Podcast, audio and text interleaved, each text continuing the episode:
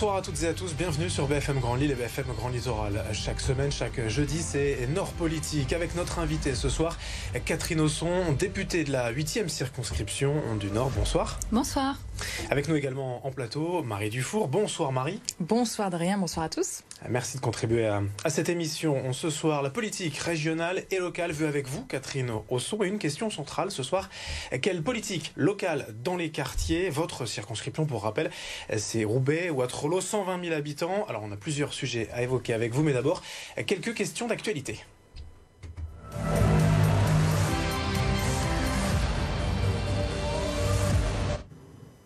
Et ce qui domine l'actualité du jour euh, dans la métropole illoise et notamment dans votre circonscription, c'est le procès du maire de Roubaix, Guillaume Delbar, avec 13 autres prévenus. Ils sont soupçonnés de fraude fiscale. Sans revenir sur le détail de cette affaire plutôt complexe, sans oublier la présomption d'innocence non plus. Première question, Catherine Osson, vous étiez au, courant de ces faits? Pas du tout. Et euh, j'avoue que je partage le même sentiment qu'une grande partie de la population et des élus locaux, c'est la sidération. Euh, j'étais au, vélodrome de Roubaix quand j'ai appris euh, la nouvelle sur, euh, sur la presse. Et c'est voilà, le choc et la sidération. Vous n'avez pas eu de contact avec le maire de Roubaix depuis? On s'est croisés à l'occasion de Paris-Roubaix. on, va qualifier nos conversations de de diplomate et, républicaine. Vous êtes sidéré puisque selon vous c'est néfaste pour euh, la confiance de la population envers les élus. On sait que dans votre circonscription et à Roubaix, l'abstention bat des records à chaque fois. Oui, c'est compliqué parce que, vous savez, moi je me lève tous les matins en me disant que je suis la députée de la circonscription la plus pauvre de France. Et c'est, une c'est important d'avoir cet exercice-là parce que c'est, ça doit être la boussole de de mon quotidien dans mon, dans mon travail parlementaire. À partir du moment où on, évoque des, des affaires d'argent et des sommes conséquentes de ce que j'ai pu lire dans la presse et euh, c'est effectivement très délicat. On est dans une circonscription où on a une population qui ne va pas bien depuis longtemps. On cumule sur des générations euh, des familles qui cumulent euh, la pauvreté, le mal logement, l'insécurité et qui se sont détachées de la vie publique depuis longtemps. Et là, c'est une mauvaise nouvelle pour la confiance que nos concitoyens peuvent avoir en nous et ça va éclabousser tout le monde. Autre question aujourd'hui, les annonces du Premier ministre. C'était hier dans la métropole lilloise ce projet de tramway entre Ronc, M et Waterloo via Roubaix et Tourcoing. Waterloo, c'est la cinquième ville de la métropole lilloise. Auparavant, Lille, Roubaix, Tourcoing et Villeneuve d'Ascq avaient leur métro, leur tramway. Waterloo, c'est un peu la grande oubliée de l'agglomération? C'était la grande oubliée, mais c'était un choix ancien de l'ancien maire de Waterloo qui ne souhaitait pas ni le métro ni le tramway. Euh, il fallait se rendre à l'évidence que euh, Waterloo avait besoin d'être désenclavé. C'était une promesse euh, de Damien Castelin. Je suis heureuse des annonces du Premier ministre hier, puisque on voit bien que la circulation autour de l'île est compliquée. La mobilité, les transports, c'est aussi un enjeu de la lutte contre le chômage. J'ai accueilli cette nouvelle avec beaucoup de joie. C'est un projet à quasiment 3 milliards d'euros, l'État annonce 120 millions d'euros. C'est suffisant? L'État pourrait pas donner un peu plus? C'est un début. Le, projet, au jour d'aujourd'hui, euh, il y a des grandes annonces qui ont été faites. On est en fin de mandat aussi, donc euh, on, ne peut pas non plus tabler dans, le temps sur les investissements. Après, c'est le travail des élus locaux aussi de convaincre. Euh, Mais il n'y aura pas plus, en tout cas, sur ce projet-là. On verra. C'est possible d'avoir un peu plus? Au jour d'aujourd'hui, je, je ne peux pas vous le dire. Notre premier thème ce soir, c'est l'éducation. C'est normal qu'on s'y intéresse puisque vous étiez, dans votre précédente vie, institutrice, directrice d'école avant d'être élue. D'abord au conseil municipal de Waterloo et député vos actions en faveur des enfants et de l'enseignement, ce qu'il reste à faire aussi. Plusieurs éléments de contexte avec Marie. Sur votre site internet, d'ailleurs, Catherine Hausson, vous revenez hein, sur les principales actions du gouvernement depuis 2017. Euh, l'enseignement scolaire est le premier poste de dépense de l'État. C'est important de le rappeler. 76 milliards d'euros au total, 6% destinés à l'Académie de Lille. Le Nord-Pas-de-Calais, c'est un petit peu plus de 809 000 élèves du premier et du second degré. 32 d'enfants sont en éducation prioritaire contre 18 au niveau national. Que faire pour euh, baisser ce taux quasiment deux fois plus important qu'à l'échelle nationale? Enfin, faut, faut, savoir d'abord qu'on est sur un territoire urbain. Euh, euh, moi, j'ai connu hein, les ZEP rurales quand j'étais jeune enseignante sur un territoire urbain en quartier prioritaire. Hein. La ville de Roubaix a, une grande partie de son territoire en quartier prioritaire. Donc, forcément, toutes les politiques éducatives du gouvernement qui ont ciblé ces quartiers-là sont arrivées dans ma circonscription. Donc, j'en suis très heureuse.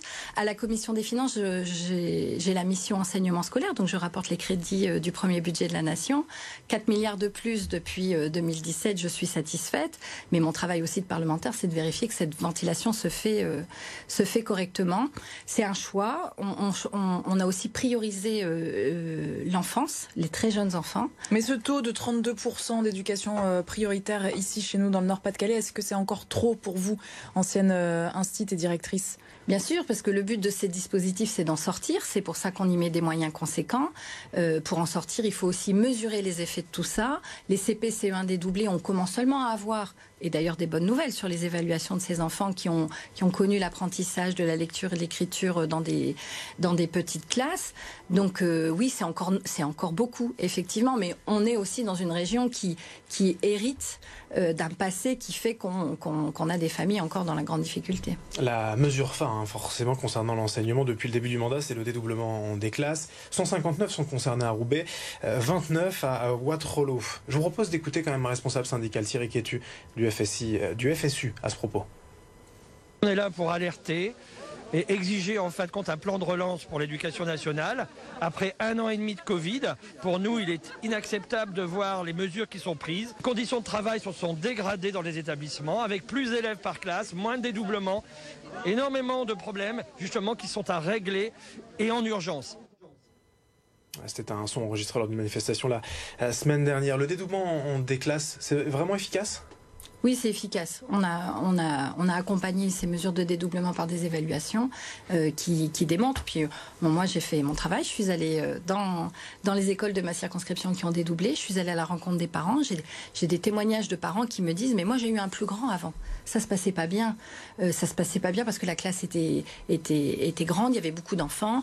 Euh, le petit dernier est dans un petit CP. C'est moins bruyant. Il, y a moins de, il travaille mieux, il travaille plus. Et les parents constatent que les enfants apprennent plus vite à lire et c'est un rapport de la DEPP hein, qui annonce que c'est surtout sur le climat général de la classe finalement que cette mesure a un effet. Sur les apprentissages, l'effet est un peu plus limité, surtout en, en CE1. Je pense que l'effet Covid a dû jouer quand même un petit peu aussi là-dessus, parce que euh, euh, les, même si on est un des pays d'Europe qui avons laissé l'école le plus longtemps ouverte, on, a cet effet Covid forcément à un moment dans, dans, dans les résultats scolaires. Euh, la grande inquiétude, par exemple, des enseignants de Roubaix, ce sont les grandes sections.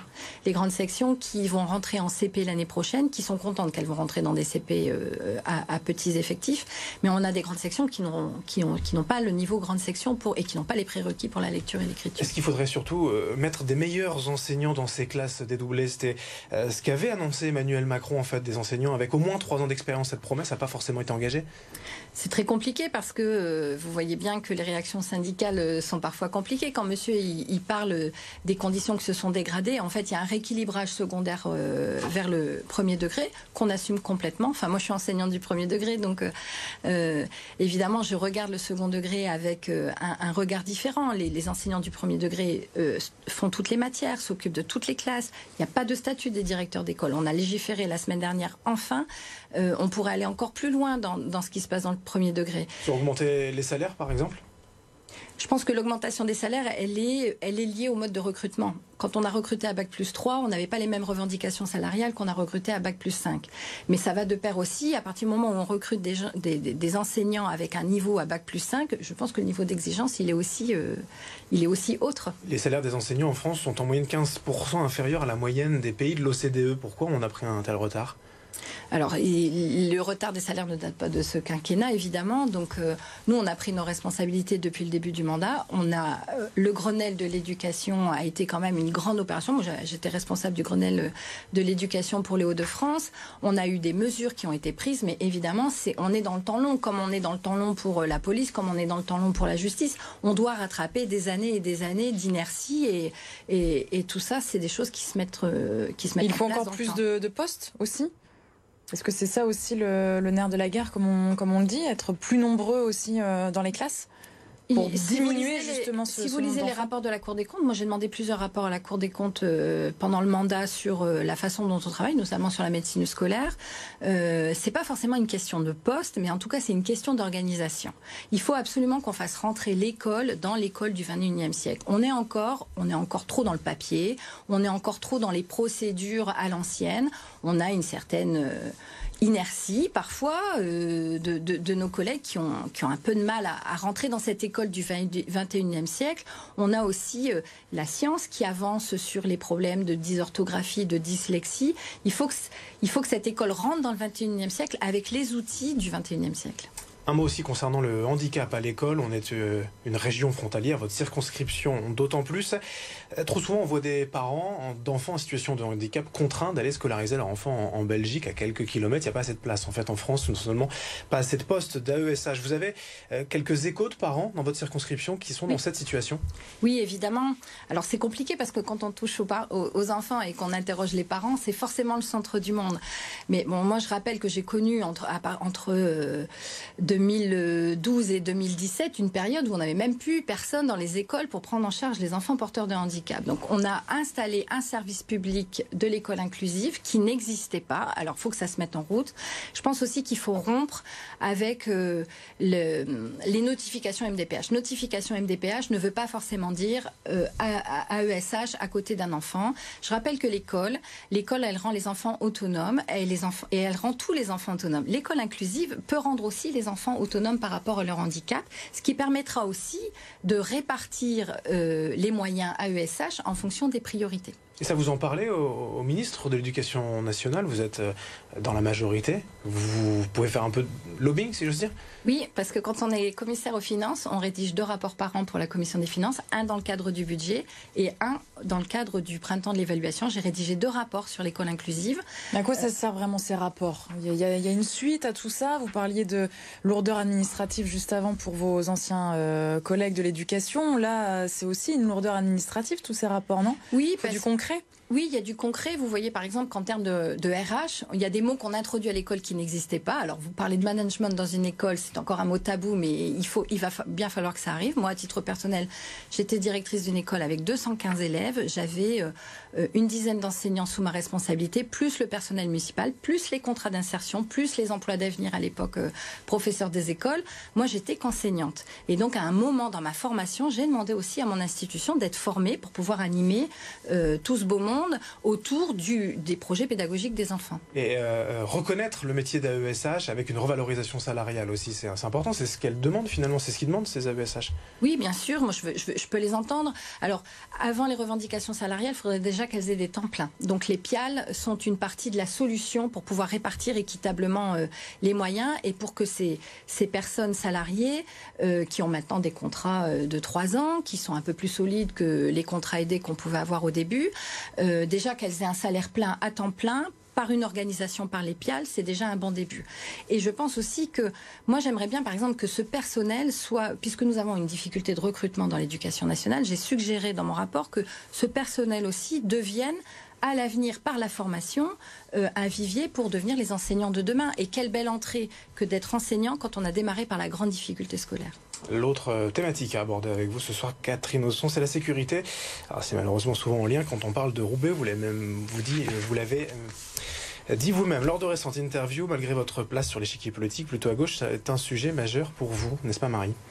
Oui, vous êtes euh, engagé hein, dès le début de votre euh, mandat sur plusieurs axes liés donc à la sécurité, la lutte contre les stupéfiants, la lutte contre le protoxyde euh, d'azote, ce gaz hilarant inhalé par les jeunes. Il est désormais interdit à la vente aux mineurs. Une proposition de loi adoptée en mai dernier et qui émane par ailleurs de la sénatrice du Nord, Valérie Létard. Vous militez également contre les rodéos sauvages, un phénomène qui prend de l'ampleur partout dans la région et qui génère tout un tas de nuisances évidemment. Et pour maintenir l'ordre, eh bien pas de secret, il faut des effets de police et de gendarmes. Comment vous, en tant que députée Catherine Hausson, vous pouvez intervenir pour faire augmenter les effectifs? Alors d'abord, c'est un travail que j'ai fait dès le début du mandat. Euh, j'ai travaillé avec Gérard Collomb, j'ai travaillé avec Christophe Castaner, euh, j'ai une oreille attentive de, de, de Gérald Darmanin. Euh, effectivement, quand vous regardez les effectifs de police, on est en 2017, on était à presque moins 400 sur le commissariat, alors que euh, au début du quinquennat, on était à plus de 600. Donc il y a à Roubaix, il y a un vrai, il y a, il y a une vraie chute des effectifs. Euh, je... Comment on l'explique cette chute déjà en bah, quelques années C'était un choix de l'époque. Hein. Euh, c'était le mandat sous Sarko où on a supprimé des policiers, des profs et on a fermé des lits d'hôpitaux. Enfin, on peut me dire ce que mes, mes, mes, collègues LR peuvent dire ce qu'ils veulent, mais c'est la, la réalité. Les chiffres, les chiffres ne, mentent pas. Après, une fois quand on demande effectifs, il faut, il faut dégager des mesures budgétaires. Là, c'est 1,5 milliard qui ont été annoncés pour le projet de loi de finances. Je serai, euh, je serai présente au moment du vote des crédits sécurité parce que, euh, évidemment, c'est un symbole euh, pour ma circonscription pour que mais, les concitoyens les plus fragiles, c'est le service public le plus important pour la population la plus fragile, c'est la sécurité. Ceux qui n'ont pas les moyens de se protéger doivent pouvoir avoir un service public de la sécurité de qualité. Le président de la République, en venant à Roubaix le 14 septembre, a annoncé vouloir plus de bleus, plus de policiers.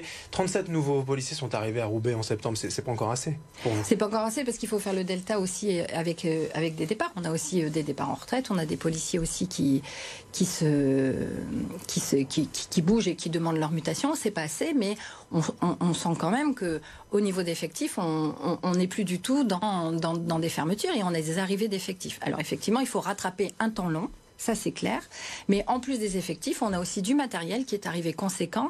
Enfin, moi je me souviens qu'au début du mandat, les nuiteux m'ont demandé comment faire pour avoir des lampes de poche pour travailler la nuit. On n'en est plus là. Il y a de l'équipement, il y a des voitures enfin qui roulent, qui ne tombent plus en panne, qui sont entretenues. Euh, tout ça, euh, c'est flagrant. Vous voyez bien les 308 quand elles sont arrivées euh, sur le territoire. Les 3008, pardon. Quand elles sont arrivées sur le territoire, tout le monde les a vues. C'était. Au-delà hein, de ces moyens matériels ou humains, est-ce que c'est pas le lien de confiance qui est rompu quand même dans les quartiers à Waterloo, à Roubaix, entre la police et la population? Vous savez, moi, le sentiment d'abandon de ma population, euh, je le connais bien parce que électoralement, évidemment, ça a des conséquences. Moi, je, je, suis candidate euh, sur le territoire depuis 2008. On a toujours affronté le Front National au, deuxième tour quand il y a eu un deuxième tour. Et donc le sentiment d'abandon, je sais bien ce que c'est. Moi, en tant que directrice d'école, je l'ai vécu aussi. Quand une voiture brûle dans le quartier de Beaulieu où j'enseignais à Waterloo, dans des familles, c'est le début du drame parce que c'est des voitures qui, ne sont pas finies d'être payées avec des crédits, avec un taux parfois euh, abracadabrantex. Euh, c'est des, voitures qui sont mal couvertes par les assurances et c'est le début du de la fin pour une famille qui n'a plus le véhicule pour pouvoir aller travailler, parfois de l'autre côté de la frontière. On a toujours le sentiment qu'il y a un affrontement en fait entre euh, policiers et habitants des quartiers. Vous savez, je pense qu'il y a encore dans les quartiers, vous avez des gens qui n'ont pas intérêt à ce que à ce qu'il y ait la paix sociale et que ça fonctionne bien. Euh, il, y a, des gens qui ont besoin de d'affaiblir les forces de l'ordre pour pouvoir euh, exister et, continuer à, trafiquer toutes sortes de, de choses malfaisantes. On va enchaîner avec le protoxyde d'azote. Marie l'a dit, c'est une loi proposée par la sénatrice du Nord Valérie Létard, que vous avez aussi défendu. Vous luttez hein, contre ce gaz hilarant, mais dangereux. C'est une loi en fait qui ne concerne euh, que les mineurs. Pour l'instant, c'est pas suffisant. Non, c'est pas suffisant. Euh, moi, je pense que à un moment, il va falloir le dire que les industriels ont leur, ont leur responsabilité. Les industriels savent pertinemment que l'usage détourné des cartouches de protoxyde d'azote sont dangereuses. Le, protoxyde d'azote, dans son usage quotidien, ne pose pas de problème. Ces cartouches. Ah ben évidemment, moi j'étais intervenue, je ne sais pas si vous aviez vu, euh, sur le fait qu'on avait des kits de shoot qui étaient carrément, euh, qui faisaient l'objet de publicité chez certains commerçants de Roubaix, qui ça avait fait un petit peu de, ils ont arrêté depuis. Ben, J'espère bien, parce qu'il faut que le message passe. Euh, on peut pas, euh, on peut pas continuer. Enfin, moi, je ne pouvais pas laisser passer ça. Et vous avez un lien avec ces industriels?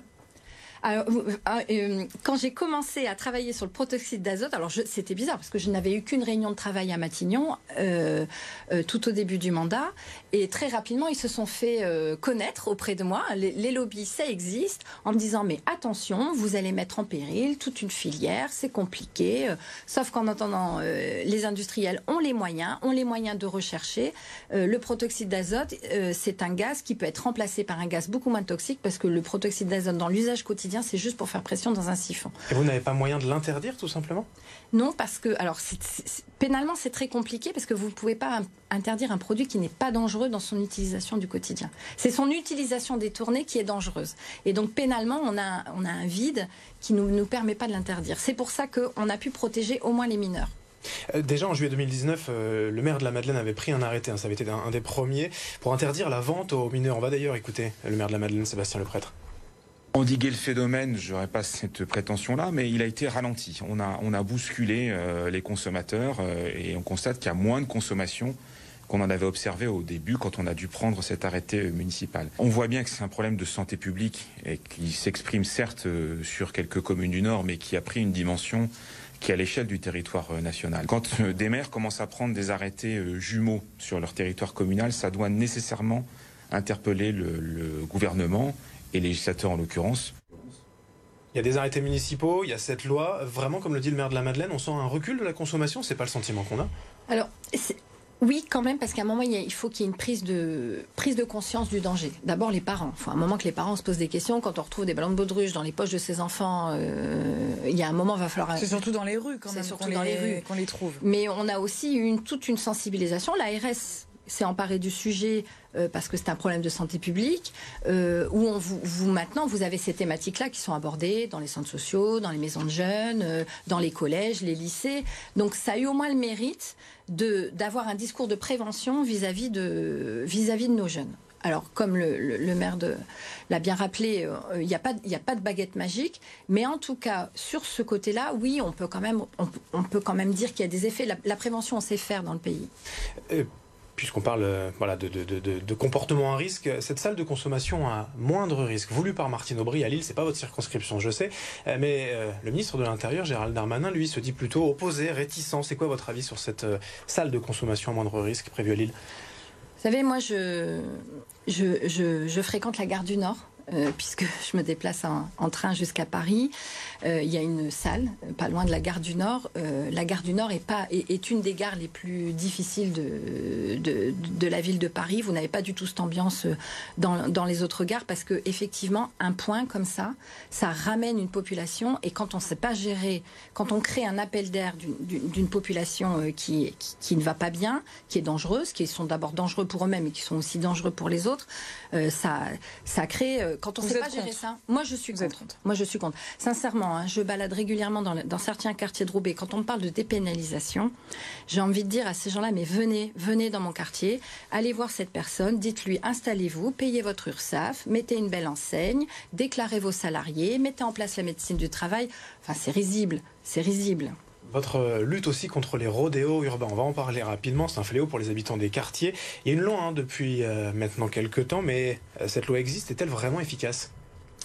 Alors, euh, elle est efficace euh, en partie, évidemment. quand on avait euh, légiféré à l'époque, on avait dit qu'on ne réglerait pas tous les problèmes parce que la délinquance de ce pays a quand même une capacité à, s'adapter, à s'adapter à, tout ce qu'on peut mettre en place pour pour empêcher ces phénomènes. Natalia Posireff a, fait partie de la commission qui a, qui a évalué la loi et qui avait coécrit la loi à, nos côtés à, l'époque. on la travaille encore. Hein. Dès qu'on a un train législatif, on essaye de, renforcer les choses, on continue à s'enrichir de l'expérience des policiers sur le terrain, des élus locaux. Il y a eu un mort hein, dans le Pas-de-Calais euh, récemment à Libercourt. Il euh, faut que ça fasse, fasse changer les choses selon vous, qu'on aille plus loin La préfecture du Pas-de-Calais interdit les rodéos sauvages, les runnings sauvages les week-ends au mois d'octobre, mais euh, après, au mois de novembre et, pendant l'hiver et l'année prochaine? Bon, généralement, ces phénomènes se calment un peu l'hiver à cause des conditions météo et des Mais ça revient quelques mois après. ça reviendra quelques, quelques mois après. Euh, interdire, c'est bien. Encore faut-il que la préfecture ait les moyens aussi d'avoir en force de l'ordre suffisamment de personnes pour pouvoir interdire euh, ce phénomène. Et surtout, la saisie des véhicules est prévue par la loi, mais elle est très rarement appliquée. Pourquoi? Euh, ça, c'est un choix. Ça, ce sont des décisions de justice qui sont prises. Et quand bien même ils sont confisqués, on a aussi euh, un, problème parce que il y a des véhicules qui sont confisqués, mais qui sont restitués. Vous avez par exemple le cas de véhicule d'un propriétaire euh, tout à fait dans la légalité, qui se fait voler son véhicule, qui sert de rodéo, et que à ce moment-là, le propriétaire peut récupérer son propre véhicule. Donc on a ce circuit-là. Le gros souci pour la confiscation des véhicules, c'est surtout l'identification c'est compliqué de confisquer à, quelqu'un un véhicule quand on ne sait pas à qui il appartient. Dernier volet au menu ce soir, la vie politique, puisqu'on l'a dit, vous étiez avant directrice d'école, avant d'être élue députée. Comment avez-vous vécu ce mandat Comment vous voyez la suite? Marie, quelques rappels avant de commencer. Oui, votre euh, entrée en politique se fait d'abord euh, via la mairie de Waterloo. Vous êtes élue adjointe en 2008, puis conseillère départementale du Nord en 2015. Vous étiez au Parti Socialiste hein, jusqu'en 2017, euh, date à laquelle vous devenez donc députée sous l'étiquette LREM en battant la candidate du Rassemblement national avec 63% des voix, mais une forte abstention ce jour-là, 70% dans la circonscription. On va y revenir. En 2020, vous rejoignez le nouveau parti Territoire de Progrès, affiché plutôt euh, à gauche. Catherine Osson, où est-ce que vous serez en juin 2022 pour les prochaines élections législatives? Alors, il est un peu tôt pour euh, faire des déclarations euh, de candidature. Ou... Évidemment, moi, j'arrive à la fin d'un mandat qui a été très dense, bon, bousculé évidemment par la, par la crise sanitaire. Je suis euh, cohérente avec moi-même. Euh, quand j'étais au Parti socialiste, j'étais déjà au pôle des réformateurs avec Gérard Collomb. J'étais à Besoin de gauche avec Pierre Moscovici. J'étais déjà sur une, une ligne réformatrice. Vous allez vous représenter Ça vous tente Un deuxième mandat? J'ai encore des choses à faire. Avec Édouard Philippe, peut-être, qui présentera son parti samedi? Alors, moi, samedi et dimanche, je serai à Bordeaux parce que c'est le congrès de territoire de Ah, progrès. pour le joindre après. hein. Voilà, où nous allons. euh, alors, il a été sympa, Edouard. Il nous a dit qu'il nous laisserait un petit peu de couverture presse. Juste pour finir, quand même, l'abstention à Roubaix, comment faire? On est légitime quand seulement 20% des, des- des gens votent euh, pour, pour soi. Comment on lutte contre l'abstention? L'abstention, c'est toujours compliqué parce que euh, je pense que déjà, quand on améliore le quotidien des gens, on, on peut régler une partie des choses. Moi, j'ai- affronté des gens qui n'avaient pas intérêt à ce que le quotidien des gens soit amélioré. Il y a des gens qui font de la politique qui n'ont pas intérêt à ce que les gens aillent mieux parce Est-ce qu'il a vraiment changé le quotidien des Roubaisiens depuis 2017 Avec vous en tant que député? Bah, je pense qu'au niveau des services publics, il y a plus d'enseignants, il y a plus de, moyens pour l'hôpital de Roubaix, il y a plus de moyens pour l'hôpital de Waterloo, il y a plus de policiers dans les rues. Donc, d'un point de vue service public, je pense que, enfin, moi en tout cas, je, revendique ce, bilan qui est, très bon. Je, je note aussi que le Secours populaire de Roubaix n'a jamais eu autant de familles qui sont venues euh, frapper à leur porte. Ça, j'en ai bien consciente. Moi, j'ai démarré la vie politique en étant adjointe à l'action sociale. La lutte contre la pauvreté, c'est mon quotidien. Et je sais que ce sont il faut vraiment des, des- du réseau, animer des réseaux qui acceptent de, travailler ensemble et de mettre toutes leurs énergies pour lutter contre ce fléau. Merci Catherine Osson d'avoir participé à cette émission on, ce soir avec nous. Merci euh, Marie Dufour euh, d'y avoir euh, participé. Merci, à la semaine prochaine. Merci également Nour Oladi avec nous à l'édition on, ce soir. Merci à, à toutes et à tous de nous avoir suivis sur BFM Grand Lille et BFM Grand Littoral. Très bonne soirée.